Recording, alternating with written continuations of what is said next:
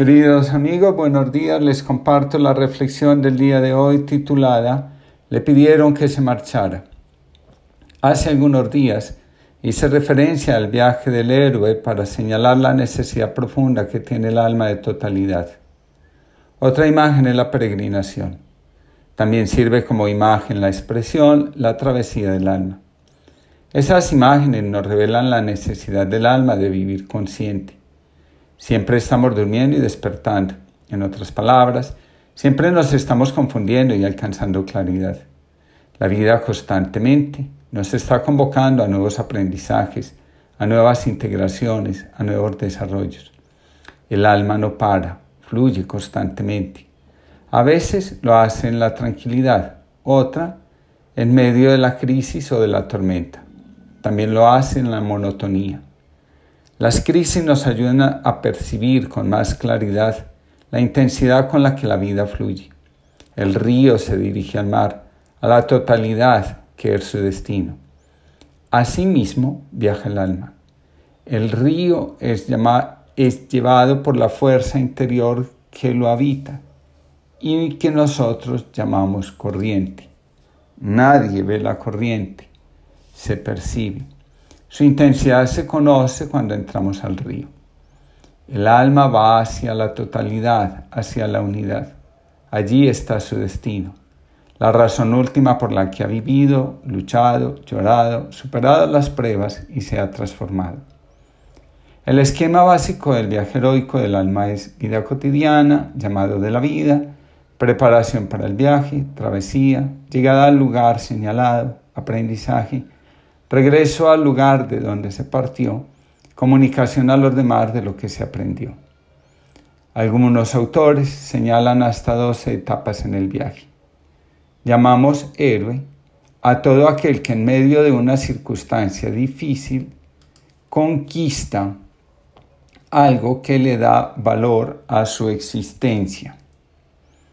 La característica fundamental de ese valor es su carácter trascendente su capacidad de transformar y de llenar el alma de una conciencia de totalidad, de unidad, de plenitud. Si lo anterior no sucede, el ser humano continúa siendo alguien común y corriente.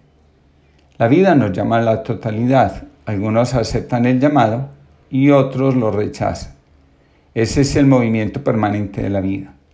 Con frecuencia escucho decir, siento la necesidad de dar un salto cuántico en mi vida.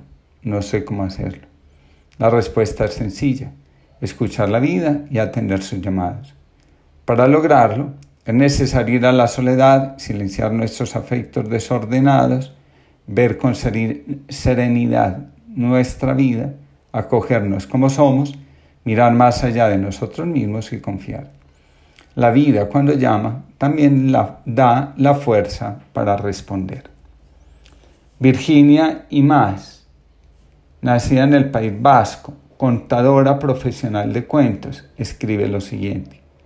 Los héroes emergen siempre en épocas de muerte. Según la psicología del alma, este momento de pandemia es la oportunidad que tiene el alma de entrar en una relación diferente con lo eterno. La historiadora Diana Uribe, en una conferencia sobre literatura y pandemia, dice más o menos lo siguiente. Después de la peste, la humanidad entera entra en un periodo de reflexión profunda sobre la existencia y elabora sus duelos. El mundo no vuelve a ser el mismo después de sentirse vulnerable ante la amenaza de muerte que produce la peste o pandemia. En la presentación del ensayo sobre la ceguera de José Saramago se lee, José Saramago, en su ensayo La ceguera, nos alerta sobre la responsabilidad de tener ojos cuando otros los perdieron. La pandemia resulta ser una ocasión para alcanzar un nuevo nivel de conciencia. Sin tormenta no hay transformación. Todo acontecimiento inesperado, como un desastre natural, una peste, una guerra, un abuso, una injusticia, entre otros, aquello que hace sentir al ser humano vulnerable, impotente, indefenso y con miedo a morir, es, en definitiva, el llamado de la vida a un nuevo estado de conciencia. Dice Saramago, un hombre parado ante un semáforo en rojo se queda ciego súbitamente. Es el primer caso de una ceguera blanca que se expande de manera fulminante. Internados en cuarentena o perdidos en la ciudad, los ciegos tendrán que enfrentarse con lo que existe de más primitivo en la naturaleza humana, la voluntad de sobrevivir a cualquier precio. Ante la amenaza de morir, el ser humano puede sacar a relucir lo mejor de sí mismo o también lo peor. El pánico nos pone ante la cruda realidad de lo que somos, de lo que hemos hecho con nuestra vida y también frente a lo que abandonamos por seguir nuestras pasiones desordenadas, avaricia, egoísmo, lujuria, etc.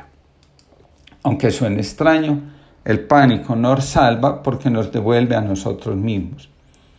En la pandemia, el ser humano puede comenzar ayudando y después descubrir que es su oportunidad para enriquecerse con el dolor de quienes sufren. Así como algunos en la vulnerabilidad encuentran el brillo de su alma, otros, en cambio, ven la oportunidad de seguir lucrando su ego. El lazarillo puede caer en la tentación de aprovecharse del ciego. Jesús emprende el viaje en compañía de sus discípulos porque se siente asediado por la cantidad de gente que lo busca. La fama está siempre al acecho para tomarse el corazón y desviarlo de su propósito.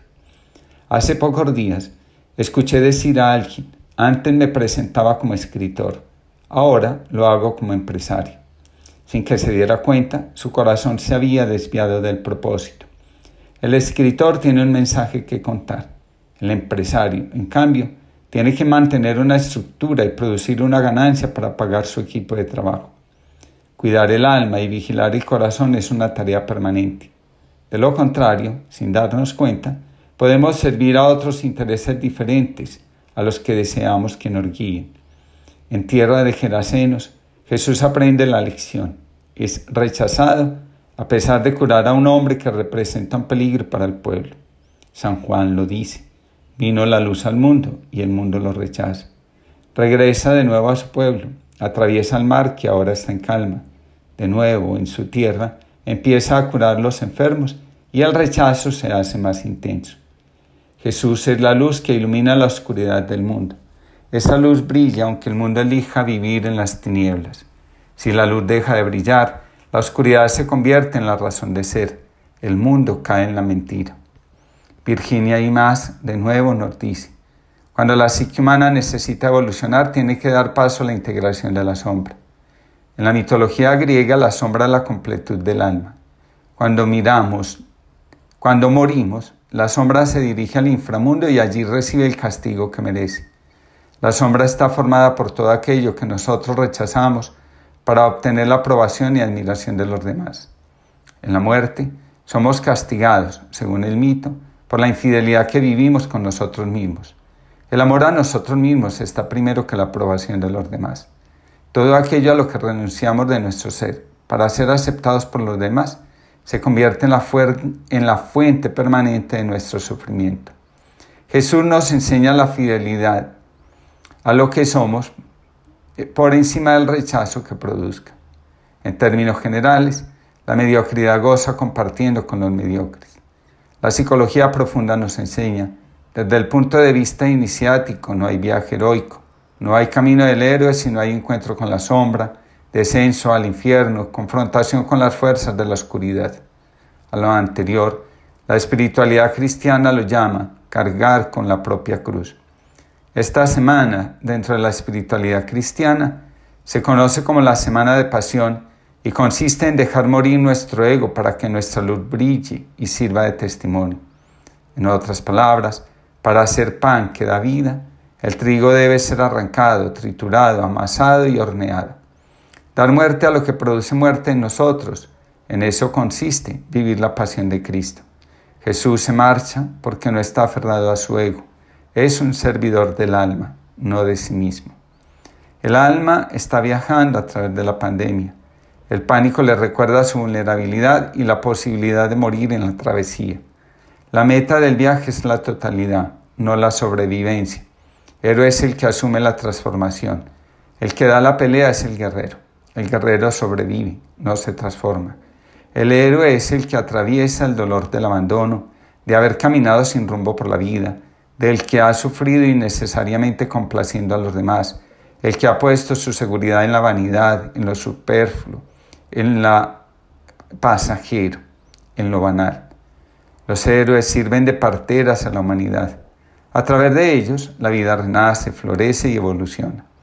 Bienaventurados los que en momentos de pánico aceptan la misión de ver más allá de la oscuridad, deciden transformar su corazón y ser fieles a su alma, conservan pura su mirada y cantan porque el sol está iluminando de nuevo la tierra.